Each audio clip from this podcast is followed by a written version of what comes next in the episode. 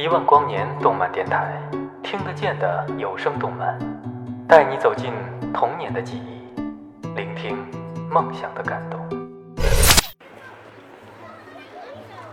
哎，老铁，你听过这电台吗？不知道啊，听这名儿不就是做动漫电台的吗？做动漫电台，那整的还挺新鲜的呀。要不咱哥俩去听一下？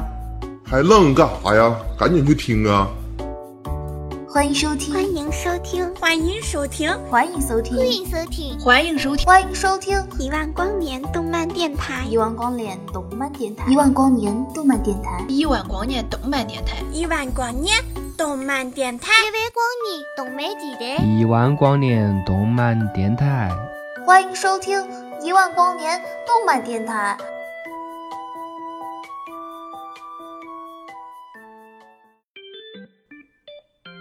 欢迎收听一亿光年动漫电台，我是荣止。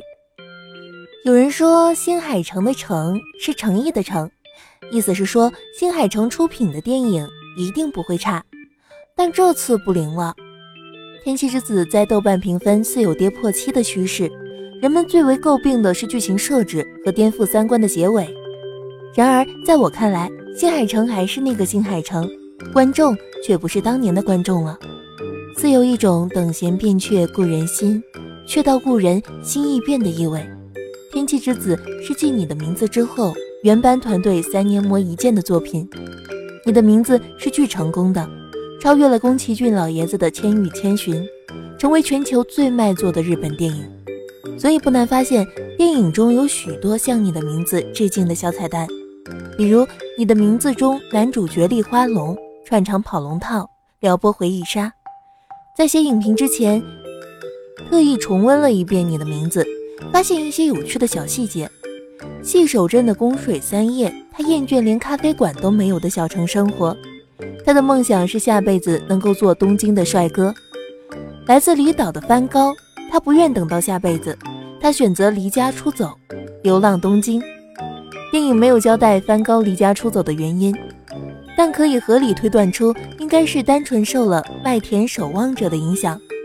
那本他随身携带用来盖泡面的书，书中讲的是一个同样十六岁少年离家出走，独自到纽约游荡三天的故事。跟三叶互换身体的丽花龙，每天起床第一件事就是自摸胸肌，无论欣喜或悲伤。梵高到须贺事务所报道的第一天，恰逢夏美在休息。梵高是一个很有礼貌的男孩子，他没有打扰，悄悄咪咪独自欣赏夏美的酥胸。梵高两次偷窥夏美的胸，是电影为数不多的笑点，算是向咸猪手的丽花龙致敬了吧。而你的名字中，印象最深刻、最感人、最催泪的场景，是三叶见完丽花龙从山上回村里时，一边狂奔一边喊他的名字，同样催人泪下。梵高为了杨菜，不顾劝阻与安全，爬上电车轨道，呼唤着杨菜奔跑。细守镇的宫水家是具有神职的巫女世家，电影借宫水奶奶的口引进了一个玄妙的概念——产灵。人与万物之间的联系是产灵，时间的流动是产灵。正是结绳中的产灵，给三叶和龙带来穿越时间的爱恋。天气之子中，杨菜把自己献祭给天气。人能够与天气连接一体，这算是对产灵概念的直接运用了吧？给这个玄幻设定有了不牵强的理论基础。说完电影与你的名字中精巧走心的致敬彩蛋，让我们回到《天气之子》本身吧。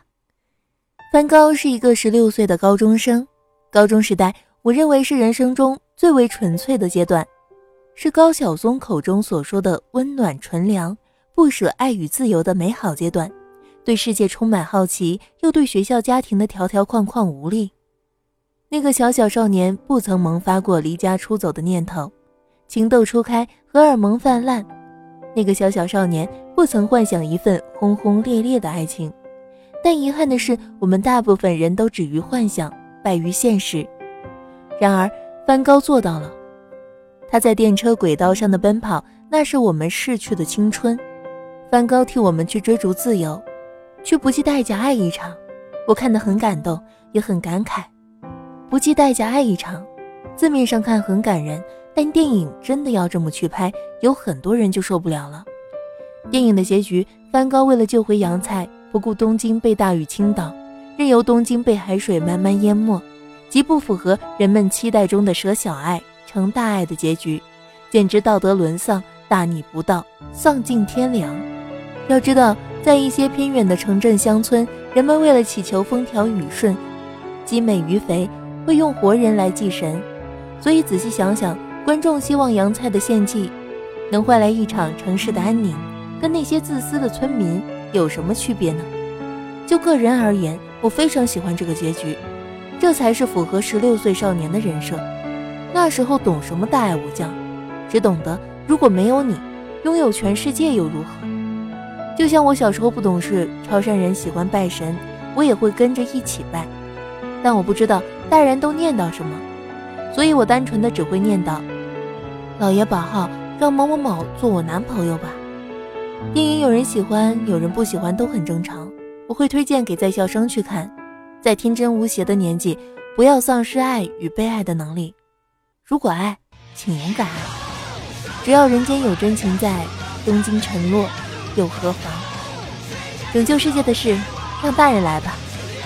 好了，今天的节目就到这里啦。感谢您的收听，我们下期再见喽，拜拜。